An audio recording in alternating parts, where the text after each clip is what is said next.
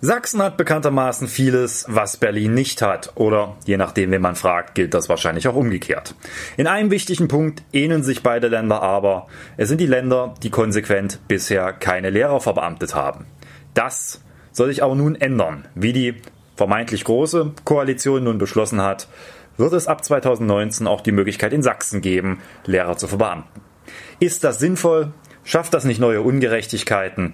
Darüber werden wir heute diskutieren.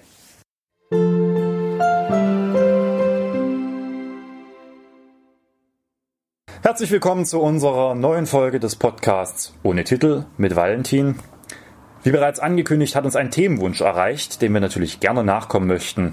Es wird heute um das Thema Lehrerverbeamtung gehen und an dieser Stelle einen herzlichen Dank an Franz, der uns diesen Themenwunsch geschickt hat. Das Thema werde ich wie immer besprechen mit meiner geschätzten Mitarbeiterin Lisa. Hallo. Hallo.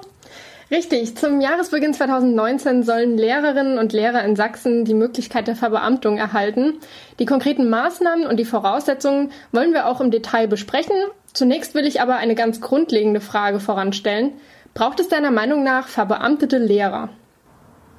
Nö, braucht's eigentlich nicht.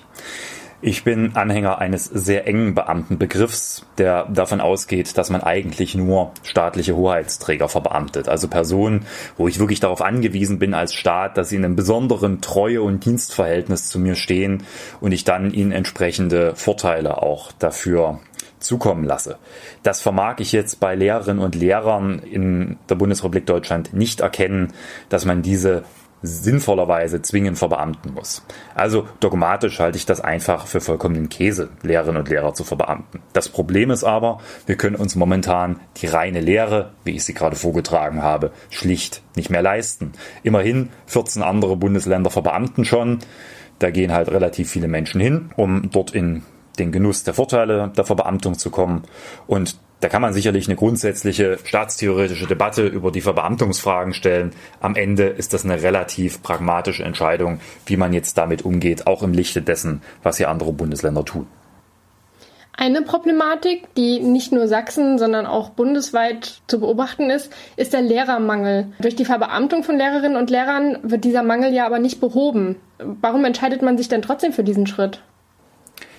Ja, beheben wird man den Lehrermangel sicherlich nicht durch eine Verbeamtung und jeder, der das erzählt, der kann entweder nicht rechnen oder versucht, der Bevölkerung wirklich Sand in die Augen zu streuen.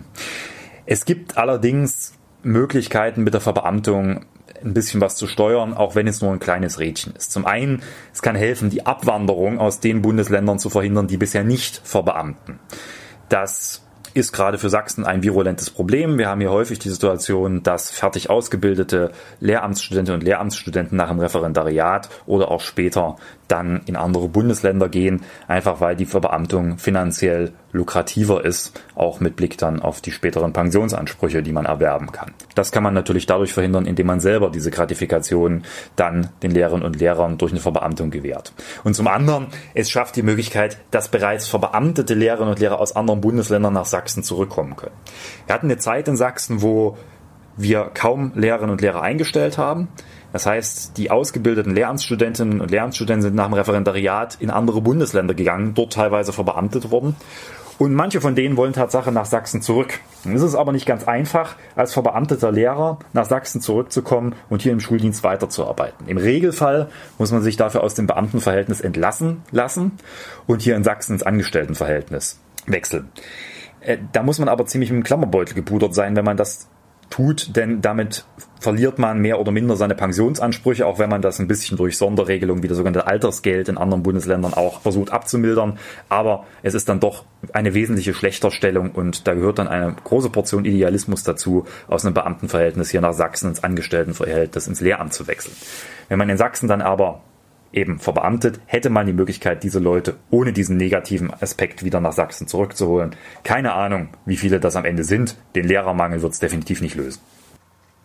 Jetzt gibt es ja Voraussetzungen, die von den Anwärterinnen und Anwärtern erfüllt werden müssen. Die wohl einschneidendste ist, dass es eine Altersgrenze von 42 Jahren gibt, die festgelegt wurde. Wer jetzt also 42 Jahre und ein Tag alt ist, der hat keine Möglichkeit mehr, sich verbeamten zu lassen. Das ist wohl so. Und das ist im Beamtenrecht auch nichts Unübliches. Da gibt es diese Altersgrenzen, die haben auch einen gewissen Sinn, nämlich dass derjenige, der noch verbeamtet wird, eine gewisse Mindestzeit noch dem Staatsdienst dann als Beamter zur Verfügung steht. Immerhin hat man dann ja spätestens mit dem Ruhestandseintritt auch einen nicht unerheblichen Pensionsanspruch. Deswegen gibt es diese Altersgrenzen nahezu in allen Bereichen des Beamtenwesens, außer vielleicht bei den Wahlbeamten. Dort ist der einzige Ausnahme. Und das ist auch nichts Unübliches. Was jetzt hier eben das Besondere ist, ist, dass es so auffällig ist. Sonst ist es eine Maßnahme, die im laufenden Geschäft der Verbeamtung kaum auffällt. Da gibt's mal ein paar Leute, die dort in Anführungsstrichen über die Klippe gehen, weil sie zu alt sind, um verbeamtet zu werden, obwohl sie gerne noch verbeamtet worden wären. Jetzt haben wir aber die Situation, dass es von einem Tag auf den anderen mehrere tausend Leute trifft, die potenziell verbeamtet werden können, aber wo ein nicht unerheblicher Teil eben über dieser 42er Grenze liegt. Und das schafft natürlich eine enorme Ungerechtigkeit und einen Riesenfrust, dass diejenigen dann nicht mehr in die Annehmlichkeiten kommen. Und das ist auch einer der Gründe, warum alle davon reden, dass diese Maßnahme vollkommen ungerecht ist. Und das kann ich auch verstehen, denn für diejenigen, die nicht in die Situation kommen, ist das eine himmelschreiende Ungerechtigkeit, dass derjenige, der im Zweifel nur wenige Tage jünger ist, noch verbeamtet wird, wenn man selber das nicht wird. Ähm, ich zitiere dazu mal aus einem Artikel der Freien Presse. Die Regierung hat errechnet, dass von rund 33.600 Lehrern ca. 6.000 unter die Altersgrenze von 42 Jahren fallen, die für die Verbeamtung gilt. Von ihnen werden nach Schätzung des Ministeriums nur rund 60 Prozent, also 3.600 Lehrer, diese Option auch wahrnehmen. Das ist ja nur ein Bruchteil derer, die dafür in Betracht kommen würden. Genau, diese Zahlen verdeutlichen das Problem sehr klar.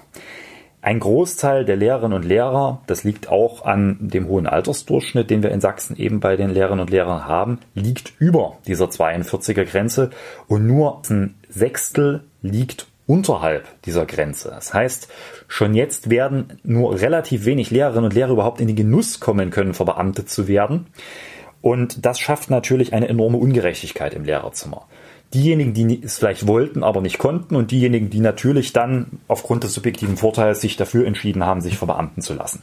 Beide machen dieselbe Tätigkeit. Der eine ist verbeamtet, kriegt damit auch deutlich mehr Geld als der andere, zumindest netto. Und der nicht verbeamtete Lehrer guckt in die Röhre, weil er nie die Möglichkeit dazu hatte. Das schafft einen enormen Unfrieden, der auch in der Lage ist, dort enorm das Klima unter den Lehrkräften zu vergiften. Du hast gerade schon die unterschiedliche Bezahlung angesprochen. Wie kommt die dann zustande? Die unterschiedliche Bezahlung kommt schlicht dadurch zustande, dass Beamtinnen und Beamte bestimmte Leistungen nicht zahlen müssen, die ein Angestellter oder eine angestellte Lehrerin zahlt. Zum einen, da ein Pensionsmodell gilt, also der Staat die Wohlstandskosten übernimmt, ist man als Beamter nicht in der Verlegenheit, in die Rentenkasse einzahlen zu müssen. Da ist schon mal ein erheblicher Teil den man nicht zahlen muss, den ein angestellter Lehrer zahlen muss. Dazu kommt, dass man keine Arbeitslosenversicherung zahlen muss, denn man kann als Beamter quasi nicht arbeitslos werden, denn man steht in einem dauerhaften Dienstverhältnis mit dem Staat. Und auch die Kosten für die Gesundheitsversorgung sind bei Beamten deutlich niedriger. Da gilt das sogenannte Beihilfemodell, also grundsätzlich zahlt der Staat bis zu einem gewissen Prozentsatz, beispielsweise 50 Prozent, die Krankheitskosten eines Beamten aus der Staatskasse. Und nur für den restlichen Teil muss der Beamte überhaupt noch eine Versicherung abschließen, sogenannte Beihilfeversicherungen. Die sind dann in der Regel auch deutlich preiswerter als das, was Angestellte bei vergleichbaren Einkünften in die gesetzliche Krankenversicherung einzahlen müssten. Und so bleibt am Ende des Monats alleine aufgrund dieser geringeren Abzüge ein deutlich größeres Netto, währenddessen der Angestellte vollständig seine Arbeitslosenversicherung, seine Rentenversicherung und seine Krankenversicherung zahlen muss. Und das führt am Ende dazu, dass wir nicht selten über Differenzen von über 20 bis 25 Prozent bei den Nettoeinkünften reden. Allein aufgrund des Umstandes, dass man verbeamtet ist. Und es führt natürlich dazu, dass schlicht die Verbeamtung finanziell enorm lukrativ ist und natürlich auch mit Perspektive auf die Pensionsversorgung noch lukrativer. Jetzt könnte man doch aber auch einfach den angestellten Lehrern mehr Geld zahlen, sodass nach den Nettoabzügen ungefähr dasselbe rauskommen würde. Das ist gerade eine sehr beliebte Forderung. Das nennt sich dann Ausgleich der Nettolohnlücke.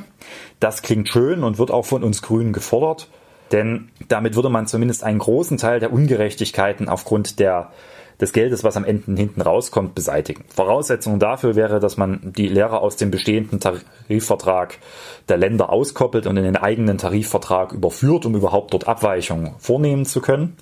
Und dann könnte man das sicherlich auch bewerkstelligen, dass am Ende zumindest netto ähnlich ein Betrag rauskommt oder zumindest nicht deutlich weniger als bei den vergleichbaren Beamten. Die Sache hat aber zwei Haken.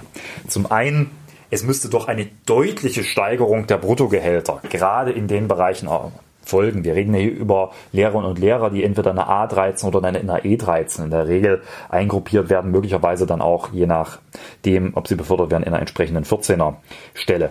Da reden wir schon über einen Batzen, den man da draufschlagen muss, damit man vergleichbar nach den Abzügen auf ein entsprechendes Netto-Niveau kommt wie der Beamte. Das liegt nicht zuletzt auch daran, dass natürlich je mehr ich brutto oben reingebe, umso höher wird auch die Steuerlast derjenigen, die das Geld dann bekommen. Heißt, ich muss überproportional auf die bisherige Bezahlung draufschlagen, um diese Nettolohnlücke zu schließen. Und das ist natürlich alles andere als billig. Und zum anderen ist der zweite Haken, entsteht eine gesellschaftliche Ungleichheit. Denn wir haben im Staatsdienst auch weiteres nicht verbeamtetes Personal, was nicht selten in der 13 eingruppiert ist, allerdings auch dafür lange studiert hat. Wir haben beispielsweise nicht verbeamtete Juristinnen und Juristen, die haben auch zwei Staatsexamina bestehen müssen, um überhaupt in diese Region zu kommen. Und die würden dann weiter in der 13 bezahlt werden, währenddessen der Lehrer deutlich mehr kriegen würde. Das ist natürlich eine Frage, ob der eine jetzt mehr wert ist als der andere, aber das ist eine politische Entscheidung, die man am Ende fällen muss. Und das ist leider momentan noch eine Entscheidung, die qua schlichter Notwendigkeit der Markt trifft. Lehrerinnen und Lehrer werden momentan gesucht. Juristinnen und Juristen doch eher weniger. Und damit wird man wahrscheinlich politisch am ehesten noch begründen können, dass man dann auch deutlich mehr Geld zahlt an diejenigen, die man gerade braucht, weil man sonst eben den Schuldienst nicht aufrechterhalten kann egal wofür man sich da entscheidet, am Ende wird es immer Leidtragende geben, die nicht finanziell besser gestellt werden, während der Rest um sie finanziell deutlich besser aus der Nummer rauskommt. Irgendjemand wird also immer den Preis für die jahrelange Ignoranz der CDU beim Thema Lehrerinnen und Lehrer zahlen müssen und die Sache leider ausbaden müssen. Kommen wir nun nochmal auf die medizinische Untersuchung zu sprechen, die ebenfalls Voraussetzung für eine Verbeamtung ist. Es wird ja von vielen befürchtet, dass es zu einem Rückstau kommen kann, eben weil jetzt so viele Personen auf einen Schlag untersucht werden müssen. Was denkst du dazu? Das habe ich jetzt auch mehrfach gehört mich überzeugt das jetzt nicht, dass das ein gravierendes Problem ist. Also da kann man meines Erachtens relativ viel machen durch entsprechende Streckungen der Eingangsuntersuchung oder auch eine gute Planung dessen. Also es ist ja jetzt auch nicht so, dass man von einem Tag auf den anderen verbeamtet wird. Da kann man schon ein bisschen eine Planung vollziehen, auch von Seiten des Staates. Von daher kann das ein Problem sein, aber gemessen an den anderen, auch gravierenden gesellschaftlichen Problemen, die wir bei der Lehrerverbeamtung haben, scheint mir das doch das Kleinste zu sein. Die Maßnahmen sollen ja zunächst mal auf fünf Jahre beschränkt werden. Wenn der Kultusminister Piwatz und seine große Koalition von dem Programm überzeugt sind, wieso braucht es denn dann diese Befristung? Naja, ich vermute, da haben sich die Haushälter und Finanzpolitiker in der Koalition durchgesetzt. Man will wahrscheinlich dann erstmal schauen, ob das Problem gelöst ist ich weiß nicht wie, aber vielleicht hat man die Vorstellung, dass nach fünf Jahren dann plötzlich tausende Lehrerinnen und Lehrer in Sachsen in den Freistaat zurückgekehrt sind, das Problem fehlender Lehrkräfte sich aus dem Nichts erledigt hat und man dann einfach sagen kann, okay, jetzt brauchen wir nicht mehr für Beamten und dann können wir jetzt quasi mit den bisherigen Instrumentarien fortsetzen. Ich vermute, dass das so ein bisschen der Hintergrund ist. Zum einen glaube ich aber nicht, dass sich das Problem innerhalb der nächsten fünf Jahre gravierend geändert haben wird. Gut, dann kann man das verlängern. Das ist wahrscheinlich auch die Überlegung, die die Regierung hier hat. Zum anderen entsteht aber dadurch meines Erachtens ein riesengroßes Problem und das ist kein triviales, sondern ein schwerwiegendes verfassungsrechtliches Problem. Denn es ist nicht so, dass ein Staat mal entscheiden kann, ich mache jetzt mal fünf Jahre verbeamtet, dann mal drei Jahre wieder nicht, dann wieder zwei Jahre die und übermorgen werden dann die verbeamtet.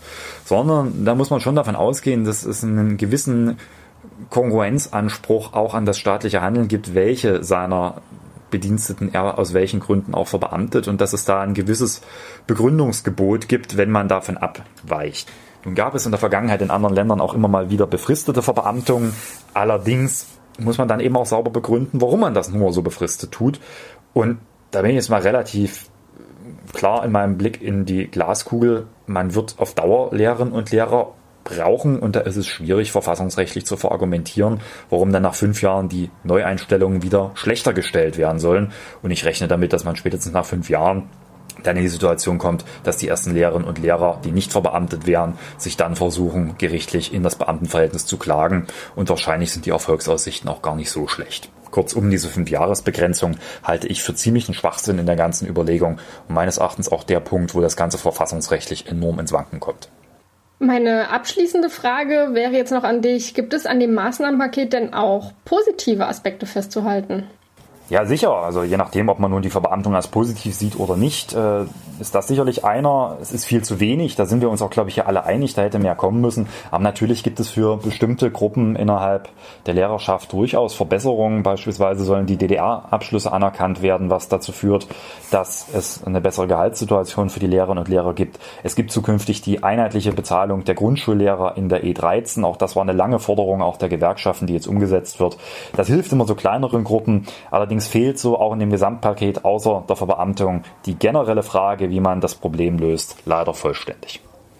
Gut, dann würde ich sagen, haben wir das Thema doch recht breit besprochen. Ich hoffe, dass unsere Hörerschaft damit zufrieden ist. Ich hoffe auch, auch wenn wir nur an der Oberfläche gekratzt haben und sicherlich ein Symposium über die Frage des Berufsbeamtentums äh, möglich gewesen wäre und wir das hätten auch auf Stunden auswalzen können, denke ich, wir haben versucht, einen guten Überblick zu geben und daher danke ich euch fürs Zuhören. Ich danke Lisa ganz herzlich fürs Mitwirken und ja, wie immer gilt, wenn ihr Themenwünsche habt, ihr seht ja, wie am heutigen Podcast, dass wir da sehr offen für sind, dann immer her damit über die bekannten Kommunikationskanäle und hoffentlich hören wir euch bald wieder. Noch einen schönen Tag.